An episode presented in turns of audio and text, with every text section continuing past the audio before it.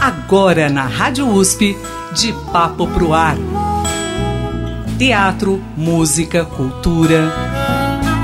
De Papo Pro Ar. Apresentação Cido Tavares. Toda palavra incendeia e traz desejo de ficar assim, de papo pro ar.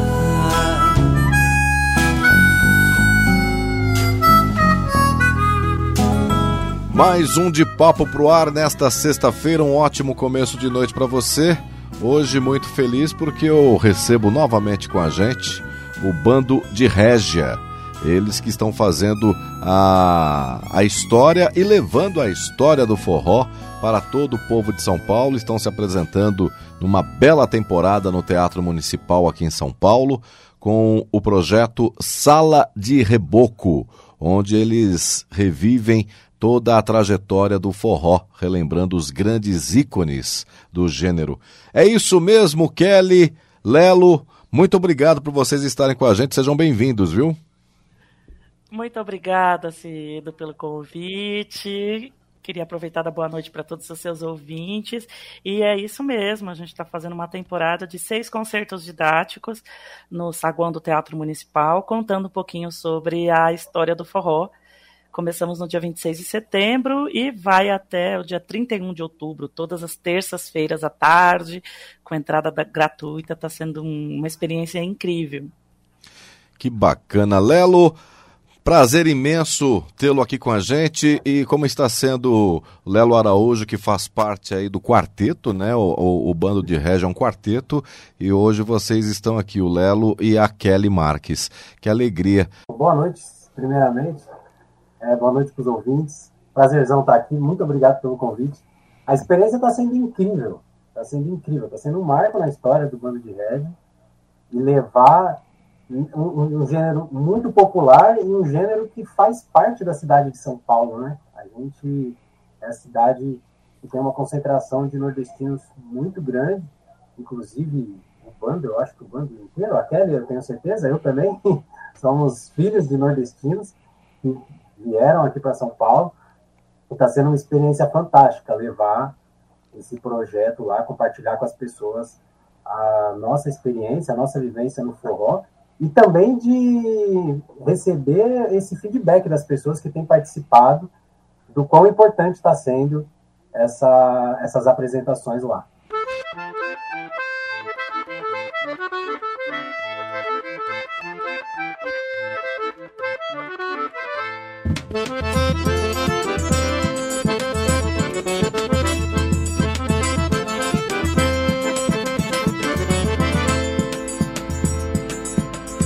Eu espero esse dia a semana inteira. Boto perfume, chinela, subo a ladeira. Escuto longe esse som que já me ilumina. Feira de mangá e shot das meninas. Bom, esse é um embrião de projetos futuros, gente, porque vocês estão lá desde o dia 26 de setembro.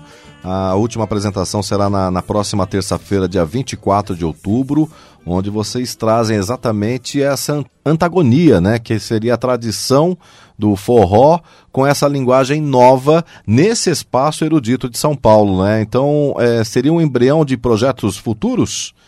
Ah, com certeza, porque esse projeto iniciou no dia 24 de setembro, na verdade, quando a gente fez uma 24. apresentação inédita com o Quarteto de Cordas de São Paulo, da cidade de São Paulo. E interessante que o Quarteto de Cordas foi criado em 1938 pelo Mário de Andrade, uma figura muito importante aqui na cidade de São Paulo, né, um grande pesquisador também é, de música popular, música tradicional, o que se chama de música regional. A gente não gosta muito desse termo, né, mas é, ele ficou muito conhecido por isso, por, por isso. E nessa história do quarteto foi a primeira vez que eles tocaram forró com com canção, né? Tendo alguém cantando. Isso nunca tinha acontecido. É, dentro do municipal também um espaço com 112 anos de história, que completou agora em setembro. É a primeira vez né, que um, um trio de forró está se apresentando lá. E existe a possibilidade da gente fazer o repeteco desse show com o quarteto. É, em dezembro, no Dia do Nacional do Forró. Então a gente já deixa aqui os nossos ouvintes com esse pequeno spoiler.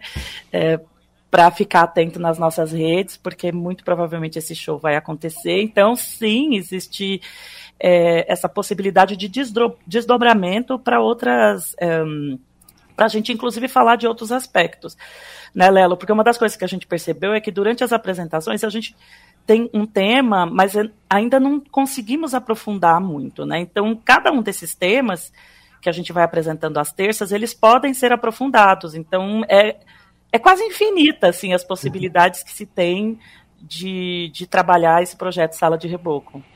É incrível, é, né? E aproveitando, só para complementar, é, essa ideia de um embrião é, é justamente isso que, tem, que aconteceu, né? Porque esse primeiro encontro, que abriu com o quarteto de cordas, a gente teve uma experiência é, in, in, in, incrível e inédita, porque juntou as duas linguagens. O quarteto de cordas, que normalmente você vai ver as apresentações deles lá, são só músicas de câmara, barroco e renascentistas, a maioria dos concertos. E aí a gente teve a fusão dessas duas linguagens, do forró com sanfona, zabumba, triângulo, e aí o quarteto de cordas. Aquilo ali já, com certeza, vai vir aí o ano que vem a, alguma surpresinha aí no próximo disco do Bando de Reggae. E aí, desses encontros, é, né, trazendo essa história do forró, a gente, no nosso trabalho de pesquisa, a gente começou desde da onde surgiu o forró. E aí começou lá atrás, com ritmos afro que vieram aqui para o Brasil através dos cravos, com o hindu e depois o coco, e aí as misturas que veio surgindo disso aí. E também veio trazendo novas sonoridades para o. Então, esse projeto Sala de Reboco vai ser o embrião de muita coisa boa aí para frente, com toda certeza. É um trabalho que realmente podemos dizer até que é um trabalho didático, né? E uma contribuição muito grande para a nossa cultura vocês que trazem aí desde do, de 2021 é, referências, né, as suas influências, né? Vocês fizeram um trabalho que né, até conversamos aqui no De Papo Pro Ar, que é reverenciando o talento e toda a contribuição da Anastácia. E nesse projeto de vocês, vocês estão relembrando também no palco aí do, do Teatro Municipal nomes, né, como Luiz Gonzaga, é, o Dominguinhos, enfim, é, realmente a, o forró raiz. E vocês mencionaram o Mário, o Mário de Andrade, é um trabalho maravilhoso, uma relíquia enorme que nós temos aí com os seus trabalhos registrados de uma gravação de 1938, onde ele viajou o, o, o país numa missão é, onde ele explorou cada recanto do nosso Brasil e trouxe aí vários ritmos então poucos conhecidos, né, na época. E vocês também seguem essa influência de Mário de Andrade aí nesse trabalho que, que vocês já estão desenvolvendo e muita coisa que o futuro nos aguarda, né? Sim, estamos aqui seguindo esses passos de turista aprendiz, para citar o Mário, é, e trazendo é, para a gente é muito importante nessa pesquisa, nessas apresentações, como você falou, por isso que a gente chama de concerto didático, é justamente pensar um pouco o, o, o forró em antes do Luiz Gonzaga, durante o período do Luiz Gonzaga, e qual foi o legado que ele deixou para gente. Então, assim, o, a onda do forró universitário, né, é, pensar um pouco, por exemplo, esse forró eletrônico, o piseiro, a pisadinha, onde esses é, elementos, né, vão se, onde é que eles se, a, a gente encontra pontos de convergência, pontos de distanciamento. Então, também traz para a gente uma reflexão do que, que representa o forró na contemporaneidade, né? E no dia 24, inclusive, a gente vai ter a presença do Daniel Gonzaga, que é um grande pesquisador também de músicos de ritmos brasileiros, é, apresentador de TV, é, compositor, cantor, faz trilha de circo, e vai ser um, um prazer estar com ele no dia 24. E para encerrar essa residência artística no dia 31 de outubro, teremos a presença da Anastácia, que você acabou de citar, é, é, o dia que a gente faz uma referência sobre a presença das mulheres no, no forró. Então, a Anastácia vai representar essa matriarca, como ela diz, né? Ela fala que ela é a, bisa, a bisavó do forró. E, e ela vai estar lá representando essas mulheres, uma figura extremamente importante que abriu é, espaço para que todas nós hoje pudéssemos também ter essa coragem de compor, tocar e estar tá dentro de, desse universo. E ela vai estar tá lá encerrando, então vai ser um dia muito bonito também no dia 31 de outubro. Estou apaixonada pelo teu sorriso e se for possível quero ele pra mim. Me dê resposta, não faça sofrer esse coração que te ama assim. Estou apaixonada pelo teu. No dia 31 de outubro, presença de Anastácia para realmente é, fechar com chave de ouro todo esse trabalho de vocês, essa residência artística, sala de reboco que vocês estão aí no Teatro Municipal de São Paulo. É, vocês, inclusive, trazem um trabalho tão importante que é reviver essa cultura do nosso país, as tradições, além da sonoridade, que vocês podem se apresentar perfeitamente. É um, é, é, um trabalho que pode ser como uma peça teatral, pode ser aí um, um, um, um assunto acadêmico, é, uma fonte de estudo, enfim, pode ser um show musical. É um, é um trabalho que realmente se desmembra, né? É verdade, é, Clóvis. Se a gente é, for a, abrir espaço, é, é, é, realmente assim, dá, é muita coisa que dá para desenvolver a partir desse projeto. A aula que a gente teve na, nessa terça, ontem, é, a gente contou com um historiador e professor de dança, Felipe Trise, e ele trouxe a evolução da dança dentro do forró.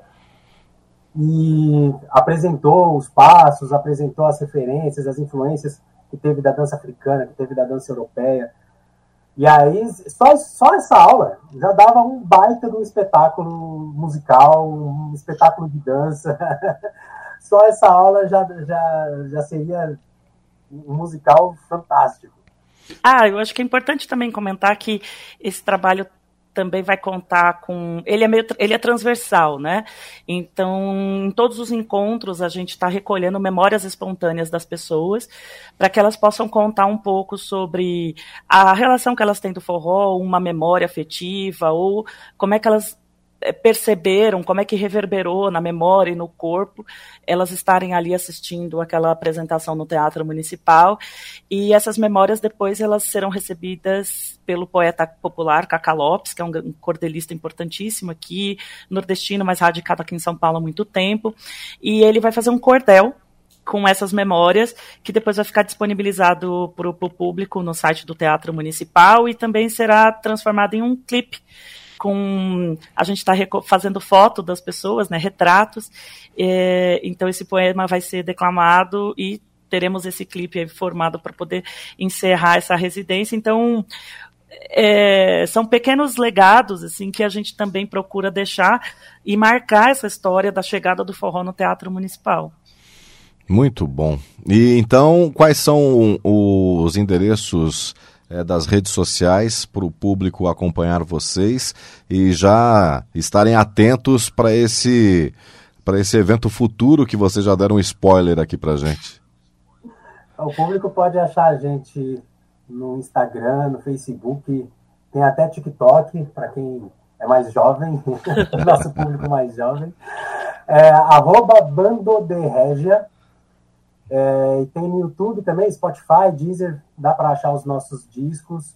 No YouTube tem um vídeo de lançamento desse show do Forró Book com a Anastácia. E vai sair um.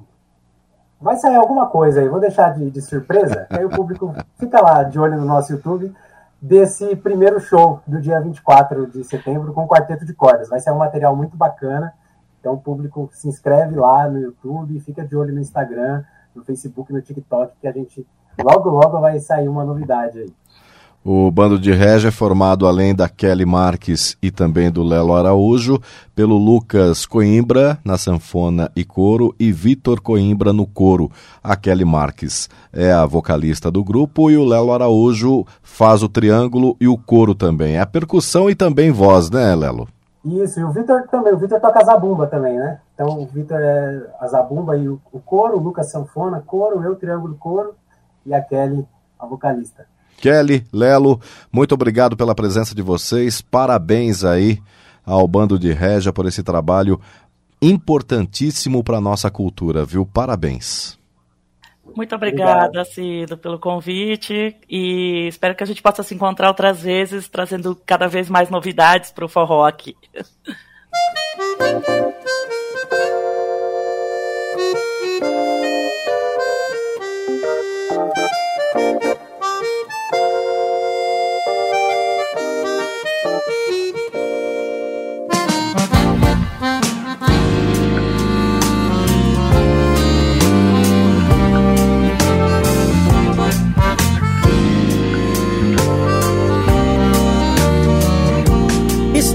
apaixonada pelo teu sorriso.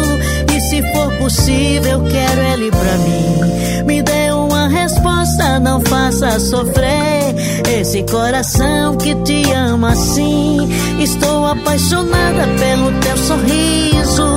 E se for possível, quero ele pra mim. Me dê uma resposta, não faça sofrer esse coração que te ama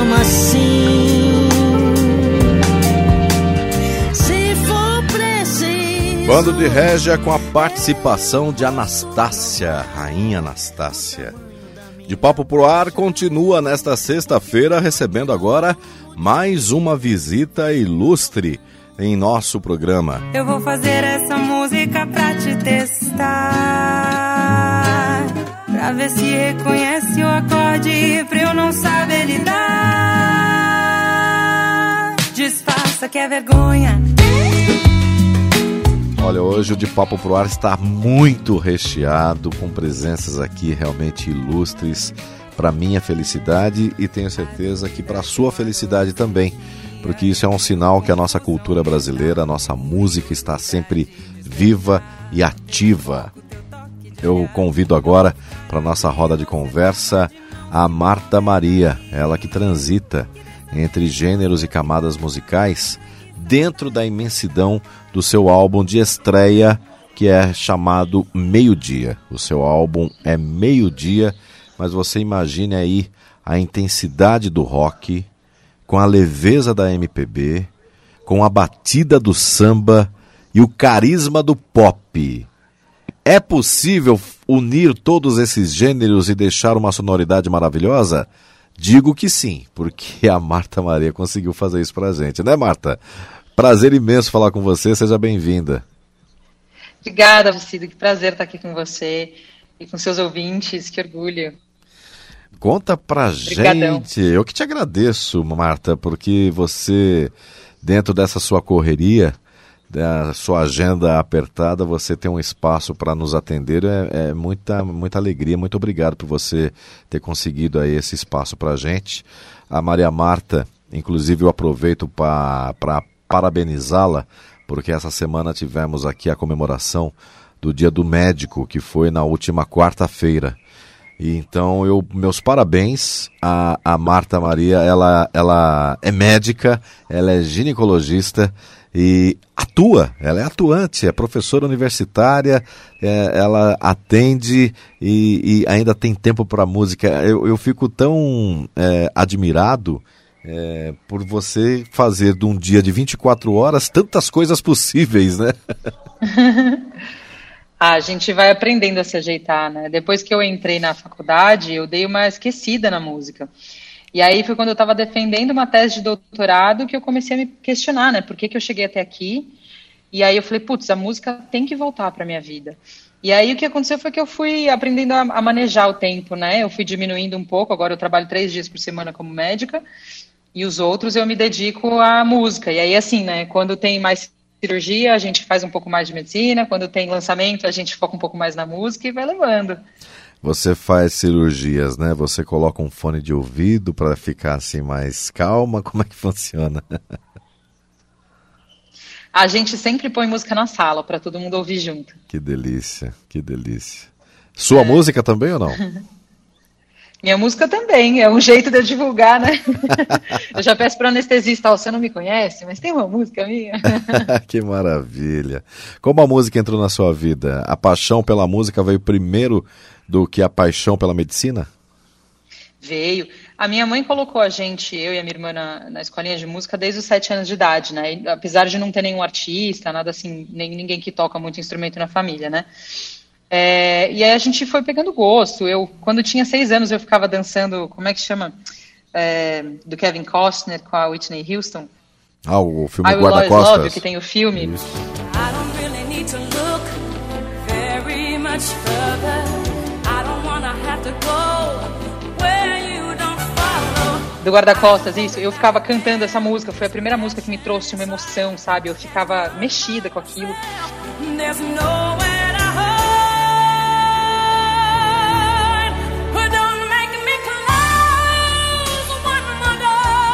Mas ainda não sabia o que que era, né? E aí eu comecei a fazer guitarra uma época e comecei a compor. Mas eram umas composições muito crianças, assim, muito infantis. E aí quando eu fui, eu fui fazer um estágio no exterior, fiquei um ano lá. E uns 15 dias antes de voltar, eu comecei a ficar muito nostálgica. E eu tinha levado meu violão. E aí eu sentei, pulei a janela da casa da minha amiga e sentei no meio de uns girassóis lá. Tinha um campo de girassol. Que delícia. E compus uma música que veio uma bossa nova e eu sou originalmente roqueira. Eu olhei para aquilo e falei, meu Deus, o que, que eu vou fazer com isso? Mas eu falei, pô, mas tá bonitinha a música, tá legal, eu acho que essa tá madura. E aí eu comecei a compor cada vez mais. Aí um ano depois eu me apaixonei, daí eu compus esse primeiro disco, que então é a história de uma paixão. E nesse período eu falei, cara, é, veio uma sensação de eu quero mostrar para o mundo. Assim, parece muito clichê quando eu falo, mas era o que eu sentia. E eu acho que é porque esse processo da paixão, que foi quando eu fui compondo, para mim foi um alto olhar assim curioso, sabe, sem julgamento. Então eu me aprendi muito nesse processo e acho que dá uma vontade de compartilhar isso para as pessoas. É a explicação que eu acho. É incrível isso, porque você falando dessa da, da forma que, que, que surgiu a composição na sua vida, é bem isso mesmo, né? É um encontro consigo mesmo. Você estava num, num momento que estava sozinha, fora do seu país, e você estava com você mesma. Então isso significa que a música te fez companhia e acabou até curando certas saudades. Digamos assim que a música pode ser é, curativa. Perfeita colocação. Algumas pessoas falam isso pra mim, assim, ah, poxa, então você cuida das pessoas no corpo e na alma. Engraçado porque muitas vezes, e eu venho desse lugar, até porque um monte de gente na minha família é médico, advogado, engenheiro, é uma coisa bem tradicional, assim, né? Então, eu tinha a ideia de que o artista era uma pessoa que vivia de amor, assim, e, e isso não era compatível, eu não entendia. E, e eu tinha um preconceito, sabe? Até que, que quando falaram isso pra mim, pô, você cuida na alma também. Eu falei, pô, peraí, peraí, qual que é o sentido da música? Deixa eu entender isso direito. E teve um dia, e me faz tão bem, né? Não faz sentido esse preconceito. E um dia eu sentei na frente de uma árvore da felicidade que eu tinha em casa lá, e olhei pra árvore e falei comigo mesma, Marta, você é uma artista, e tá tudo bem. E eu lembro bem, cara, foi o dia que eu que eu calculei que eu ia querer fazer isso real, assim. Que delícia, você vê, né? A música você não precisa necessariamente ter um, um romance frustrado ou ter alguma coisa assim catastrófica na sua experiência pessoal para você se tornar um compositor, né? Não precisa disso. Não precisa. A- as minhas primeiras composições vieram de algumas tristezas, e esse álbum todo é a história de uma paixão do início ao fim, que foram coisas felizes, né? Mas depois teve, por exemplo, eu, eu lancei a música do pro futebol, para as meninas do futebol feminino brasileiro, né? Agora na época da, da Copa, mas a música não era para Copa, era para elas, né? E foi a primeira vez que alguém me encomendou uma música. Então foi muito bacana, porque eu sentei para estudar a história do, futebol. Eu fiquei pensando o que, que eu sentia quando eu participava das competições na faculdade, que eu era super atleta. É, então não veio desse lugar. E às vezes eu sento para refletir, ou, putz, muito legal. Uma- algumas vezes eu acordei de um sonho, uma das músicas do disco chama Eu Contei para Ela. E no sonho, eu, criança, contava para mim adulta quem eu era, que eu era feliz com a vida, né, de outro lugar. E eu acordei com a frase na minha cabeça, eu contei para ela. E aí eu falei, meu Deus, tenho que fazer uma música sobre isso. E, e nasceu essa, então às vezes nasce de sonho até, que eu en- encaro como uma reflexão interna, sabe? Eu contei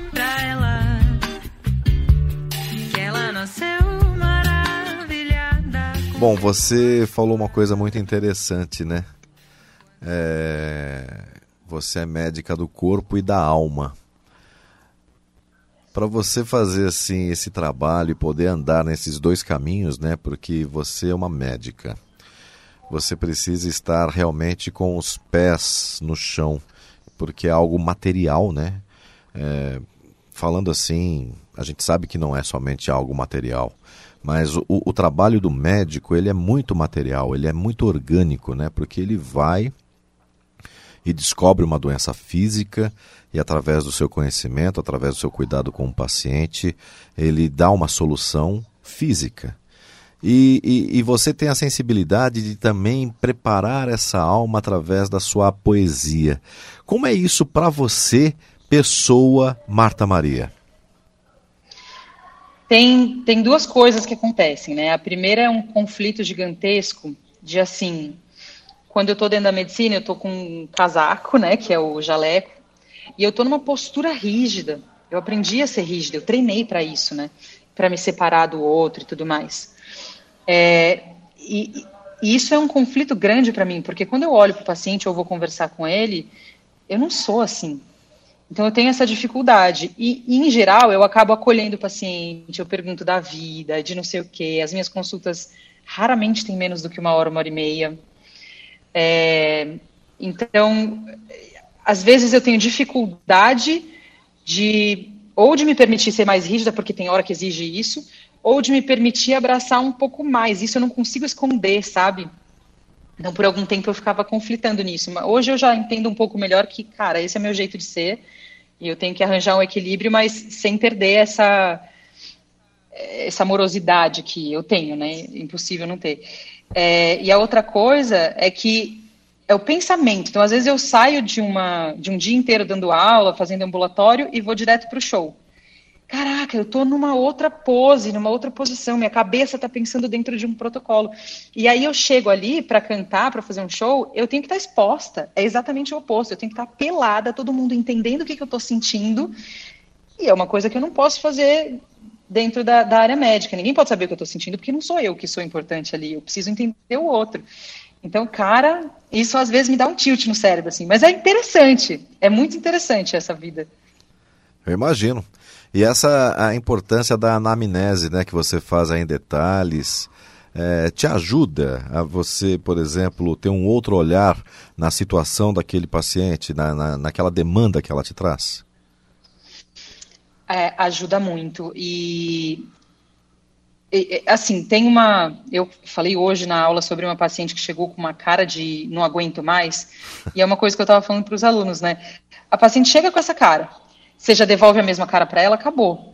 Agora, se você vai com empatia, com essa coisa que a gente sente mais de amorosidade dentro da música, por exemplo, você chega para ela e só quer olhar curiosamente o que que está fazendo ela ir até ali. Por que será que ela está com essa cara? E aí o caso que eu contei hoje era bem isso. A mulher estava cansada do que estava acontecendo com ela. Alguém precisava resolver. Se a gente já chega brigando assim, você vai pedir um exame e não vai fazer nada para ela, vai, vai dar o mesmo encaminhamento que estava andando até aquele momento, sabe? Então, essa anamnese, essa coisa de ouvir um pouco mais, que a gente tem dentro da música, porque a gente tem que se ouvir, né, para conseguir deixar alguma coisa sair, isso ajuda, com certeza. É, eu acho que, bom, na nossa vida, né, é, acho que existem mundos paralelos, né?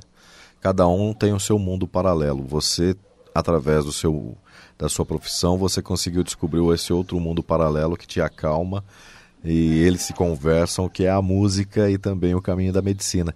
É, eu acho que você nasceu para justamente estar próximo das pessoas e poder mostrar um caminho para elas, seja na saúde, seja também na música, porque através da sua arte você consegue é, fazer isso e mostrar também, apresentar para a pessoa que é possível sim ter mundos paralelos e ser felizes em todos eles, né? E você vai ter a oportunidade de mostrar o seu, a sua poesia, essa porta para esse mundo paralelo aí. É, agora, dia 28 de outubro, o, você vai se apresentar a, apresentando para o público o seu álbum Meio-Dia na casa é, Rocambole, é isso?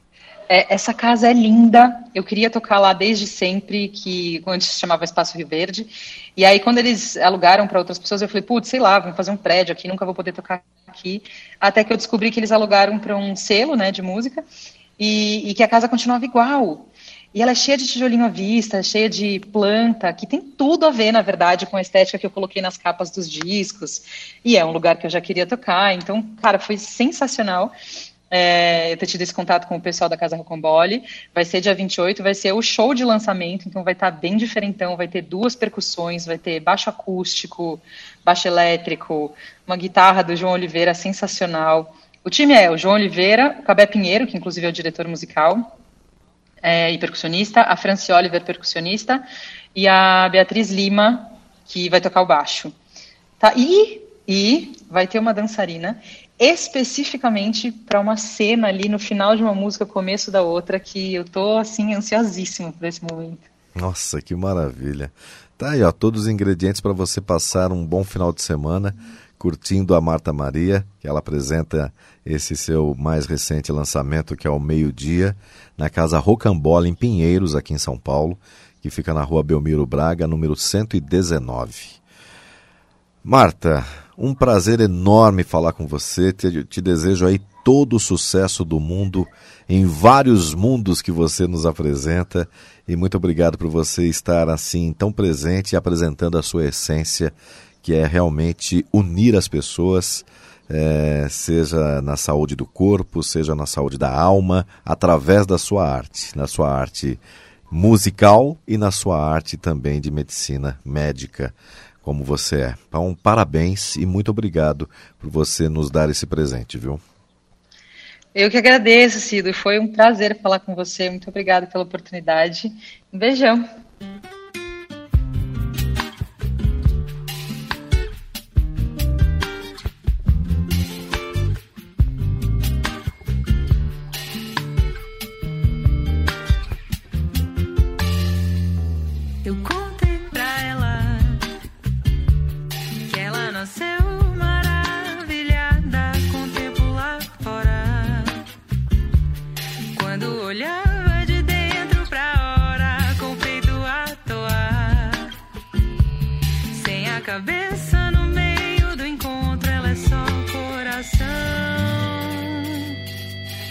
sente, me sente, degusta, degusta.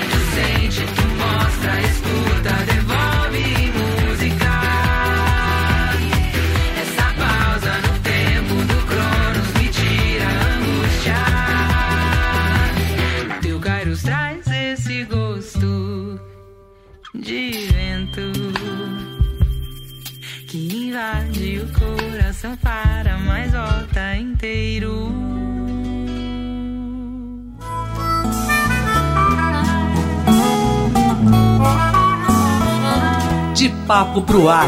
Produção e apresentação Cido Tavares. De papo.